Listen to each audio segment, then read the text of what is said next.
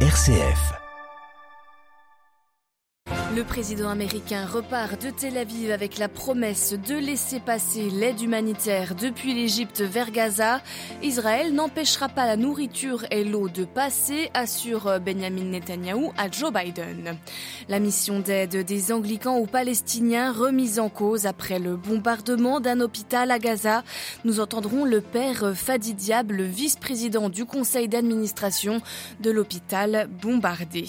Nous irons également en Turquie où Recep Tayyip Erdogan hausse le ton face à Israël. Le chef de la diplomatie russe, lui, est en Corée du Nord pour la première fois depuis 2018. Moscou, nous l'entendrons, multiplie les attentions envers Pyongyang. Et puis dans notre dossier direction l'Arménie, nous nous pencherons sur les particularités du christianisme arménien, une église martyre au fil des siècles. Nous serons avec l'orientaliste Jean-Pierre Mahé. Radio Vatican, le journal, Marine Henriot. Bonjour. 20 camions d'aide humanitaire devraient arriver dans la bande de Gaza d'ici vendredi. Une aide qui passerait depuis l'Égypte par le point de passage de Rafah, la seule frontière terrestre non contrôlée par Israël. C'est ce qu'a annoncé hier à Tel Aviv le président américain Joe Biden. Une annonce faite avec le président égyptien. Les camions remplis d'eau, de médicaments et de nourriture attendent depuis des jours côté égyptien. Cette annonce a donc été faite lors de la visite express de Joe Biden en Israël, 6 heures sur le territoire, au lendemain du bombardement de l'hôpital dans lequel sont morts des centaines de civils. Un déplacement qui s'annonçait délicat et une réussite finalement, selon la Maison Blanche Xavier Sartre. Oui, Joe Biden est parvenu, Marine, à sauver sa visite au Proche-Orient. Il devait rencontrer les chefs d'État arabes de la région aujourd'hui, mais le sommet a été annulé à cause de l'explosion de mardi soir à l'hôpital épiscopalien de Gaza. Le président américain qui se voulait médiateur se voyait finalement renvoyé au rôle de soutien défectible d'Israël, d'autant qu'il a soutenu très vite la version israélienne sur cette explosion. Obtenir plus de dix jours après le début du siège de la bande de Gaza, l'entrée d'aide humanitaire est donc presque un succès. Il faut toutefois attendre encore un peu avant que cette annonce ne se concrétise, le temps que la route du terminal de Rafah endommagée par les bombardements israéliens ne soit réparée. Les premiers camions pourraient quitter ainsi l'Égypte vendredi. Une vingtaine transportent portant de la nourriture, de l'eau et des médicaments, ce qui est peu au regard des besoins des 2,4 millions d'habitants coincés dans la partie sud du territoire palestinien. L'ONU estime ainsi qu'il faudrait faire passer au moins une centaine de camions par jour pour répondre à l'urgence humanitaire. La crainte, c'est que le Hamas s'en empare et Israël a été clair à ce sujet. Rien ne doit arriver au mouvement islamiste. Merci Xavier Sartre et à noter que la Russie annonce ce matin la livraison de 27 tonnes d'aide humanitaire pour les civils de la bande de Gaza. Toujours euh, via le poste frontière de Rafah, l'avion est parti de Moscou ce matin et l'aide sera remise au Croissant Rouge égyptien. Plus de 24 heures après le bombardement d'un hôpital dans la ville de Gaza, le bilan des victimes reste flou. Les autorités de Gaza parlent d'au moins 470 morts, un chiffre exagéré selon Israël. Les deux camps qui se rejettent la responsabilité de cette frappe. L'hôpital à Al-Arli de Gaza est géré par l'église épiscopalienne de Jérusalem et du Proche-Orient. Et après l'explosion du bâtiment, c'est bien la mission d'aide de ces chrétiens aux Palestiniens qui est remise en cause. Le père Fadi Diab est le recteur de l'église Saint-Andrew à Ramallah, le vice-président du conseil d'administration de l'hôpital. Il reconnaît ne pas savoir encore comment poursuivre sa mission dans ces conditions. On l'écoute. Actually we don't know what is the future of the community in Gaza. As you know, the Israeli En fait, nous ne savons pas quel sera le futur de notre communauté à Gaza. Comme vous le savez, les Israéliens ont déjà demandé à la moitié de la population de la bande d'évacuer d'abord vers le Sinaï, puis dans le sud du territoire. Nous ne savons pas ce que l'avenir nous réserve. Ce n'est pas un simple cycle de violence, c'est une guerre qui a de très nombreuses ramifications. Et la seule chose que nous demandons à ce stade, c'est que la communauté communauté internationale fasse pression sur l'État d'Israël pour qu'il cesse ses opérations dans la bande de Gaza qui ne nous mènent que vers la violence, les morts, la colère et la haine. The only way to peace is La seule voie pour obtenir la paix est de reconnaître le droit des Palestiniens à exister, leur droit à la liberté et à l'autodétermination, et de reconnaître que ce sont des êtres humains créés à l'image de Dieu et qu'ils ne sont pas juste des animaux, comme l'a affirmé le ministre israélien de la Défense. Le père euh, Fadi Diab, vice-président du conseil d'administration de l'hôpital bombardé à Gaza, il était interrogé par euh, Xavier Sartre. Et l'explosion de l'établissement de santé a enflammé le monde arabe. Hier soir, ils étaient de nouveau des milliers de personnes à Amman ou à Tunis pour faire part de leur euh, indignation. Des rassemblements ont aussi lieu à Bagdad, à Damas et également à Sanaa, la capitale du Yémen. Marée humaine également en Turquie qui décrète trois jours de deuil national. Les autorités d'Ankara jusqu'ici s'efforçaient de maintenir un certain équilibre dans leurs déclarations pour donner du crédit à leur offre de médiation entre le Hamas et Israël. Mais hier, Recep Tayyip Erdogan a durci le ton à l'encontre de l'État hébreu à Istanbul, à Nandlower. Il y a encore une semaine, la Turquie appelait à la fois Israël et le Hamas à faire preuve de retenue, espérant jouer un rôle dans un cessez-le-feu ou du moins la libération des otages détenus dans la bande de Gaza par le mouvement palestinien. Les efforts diplomatiques de la Turquie se poursuivent, mais l'intensité des bombardements et la récente frappe meurtrière contre un hôpital de Gaza, qu'Ankara a imputé à l'armée israélienne, poussent les autorités à adopter un ton très dur à l'égard d'Israël. Le président Erdogan a ainsi dénoncé une attaque odieuse, un crime contre l'humanité et même une attaque qui s'apparente à un génocide du peuple de Gaza. Tayyip Erdogan, lui-même grand défenseur de la cause palestinienne, se met au diapason de l'opinion publique turque et ne veut surtout pas donner l'impression de ménager l'État hébreu, comme ses adversaires politiques le lui ont reproché ces derniers jours. L'escalade de la violence met aussi en péril la récente réconciliation turco-israélienne. Sur les réseaux sociaux, les appels à expulser l'ambassadeur d'Israël se multiplient. À Istanbul, Istanbul, pour Radio Vatican. La chercheuse franco-iranienne Fariba Abdeltra, retenue depuis quatre ans et demi en Iran et de retour en France. La spécialiste du chiisme et de l'Iran post-révolutionnaire avait été arrêtée en 2019 pour atteinte à la sécurité nationale. Elle a été libérée en février dernier, mais empêchée de quitter la République islamique. Elle a rejoint l'Hexagone ce mardi.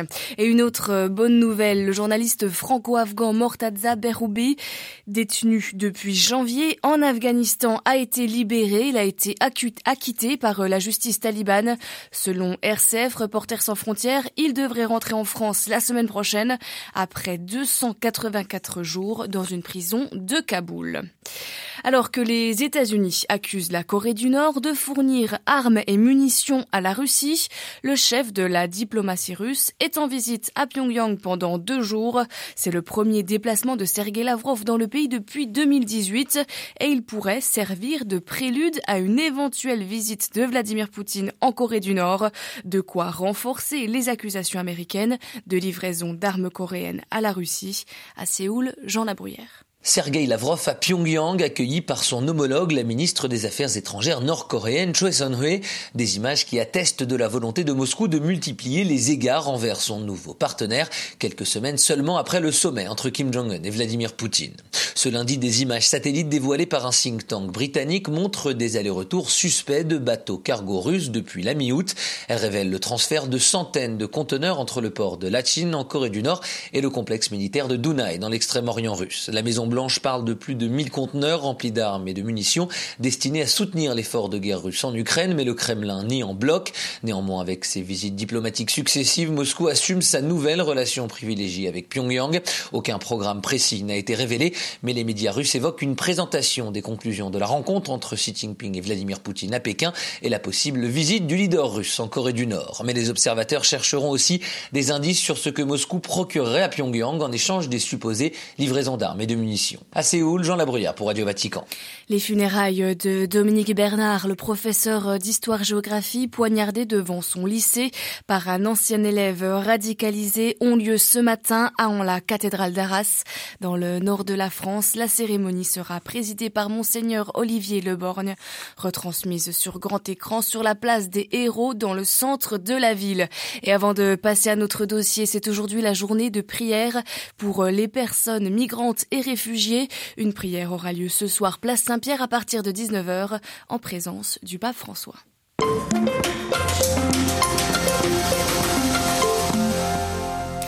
Les églises et monastères du Haut-Karabakh doivent être respectés et protégés. Le pape François avait lancé cet appel dimanche dernier après l'Angélus, confiant sa préoccupation pour la situation humanitaire des déplacés. L'enclave arménienne s'est en effet vidée de ses 100 000 habitants depuis l'agression militaire de Bakou lancée il y a un mois, le 19 septembre dernier.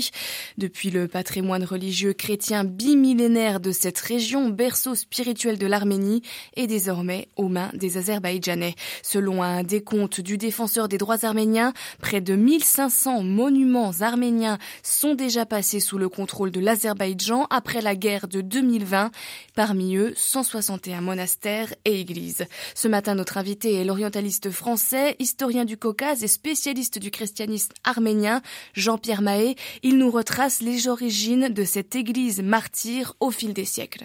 C'est d'abord une christianisation non officielle amenée par les échanges entre la Syrie, c'est-à-dire le sud, et l'Arménie qui est juste un peu au nord, dans les montagnes, à la fois commerciaux, mais aussi intellectuels et religieux. La tradition dit que ce serait Thaddée qui aurait été le premier apôtre de l'Arménie. Donc il y a eu, comme ça, dans le sud de l'Arménie, à l'âge apostolique, des communautés chrétiennes qui se sont installées. Mais le nord de l'Arménie restait païen. Il a été converti par l'ouest à cause de l'apostolat de Saint Paul, le christianisme s'est répandu en Asie mineure. Depuis la Cappadoce, il s'est aussi répandu en Arménie. Au début du IVe siècle, au temps d'un roi qui s'appelait Tiridate, païen militant, à ce moment-là, quelqu'un, un chrétien qu'il avait mis en, prison auparavant, était, c'est-à-dire Saint Grégoire l'Illuminateur, est sorti de prison, l'a converti au christianisme dans les dix premières années du IVe siècle. Au fil de cette histoire et des dominations successives, quel type de persécutions ont subi les chrétiens arméniens? De qui sont-elles venues avec quelles conséquences? Les persécutions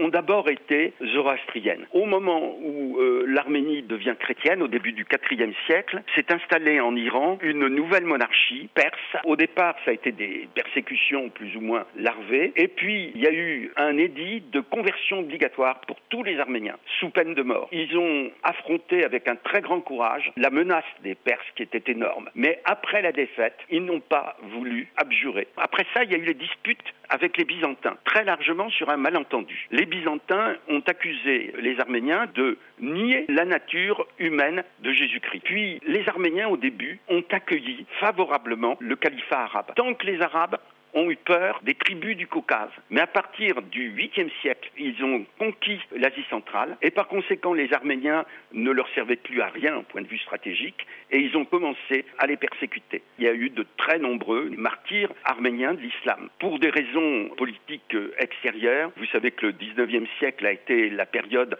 de décomposition de l'Empire ottoman et à ce moment-là, les Arméniens ont été perçus comme une menace. Sont apparus les premiers projets de destruction massive, de massacre et ensuite d'élimination totale des Arméniens. À l'aune de cette histoire mouvementée, comment caractériser la foi des Arméniens? A-t-elle cette fameuse résistance spirituelle propre au peuple persécuté, souvent euh, niché au cœur euh, de carrefours d'empire Le plus important, c'est la liturgie, vécue comme une anticipation des fins dernières. La liturgie, elle ne se passe pas seulement sur la tribune de l'autel, elle se passe dans l'autel céleste. La résilience est très forte. Elle a été un attachement indéfectible au christianisme, un courage extraordinaire devant le martyr. Pourquoi donc la survie de la chrétienté arménienne représente-t-elle un enjeu vital, existentiel pour le monde entier? Le Concile Vatican II, il y a un chapitre sur les églises orientales dans lesquelles les pères conciliaires déclarent qu'il y a des trésors des origines du christianisme conservés par les églises d'Orient, qu'il y a plusieurs façons d'énoncer les mystères. C'est la raison pour laquelle, d'ailleurs, le pape François a consacré comme docteur de l'Église universelle en 2015 le très très grand euh, poète mystique et théologien arménien, Saint Grégoire de Narek, qui énonce le dogme chrétien avec une parfaite orthodoxie, mais en même temps une indépendance par rapport à toutes les formulations en Occident. Pour la conservation de la mémoire, de la pensée chrétienne, c'est très important. Et il faut remarquer que l'Arménie et la Géorgie constituent des îlots de christianisme dans un océan d'islam. C'est des témoins de la mémoire chrétienne. Interrogé par Delphine Allaire, Jean-Pierre Mahé, spécialiste du christianisme arménien, était ce matin notre invité.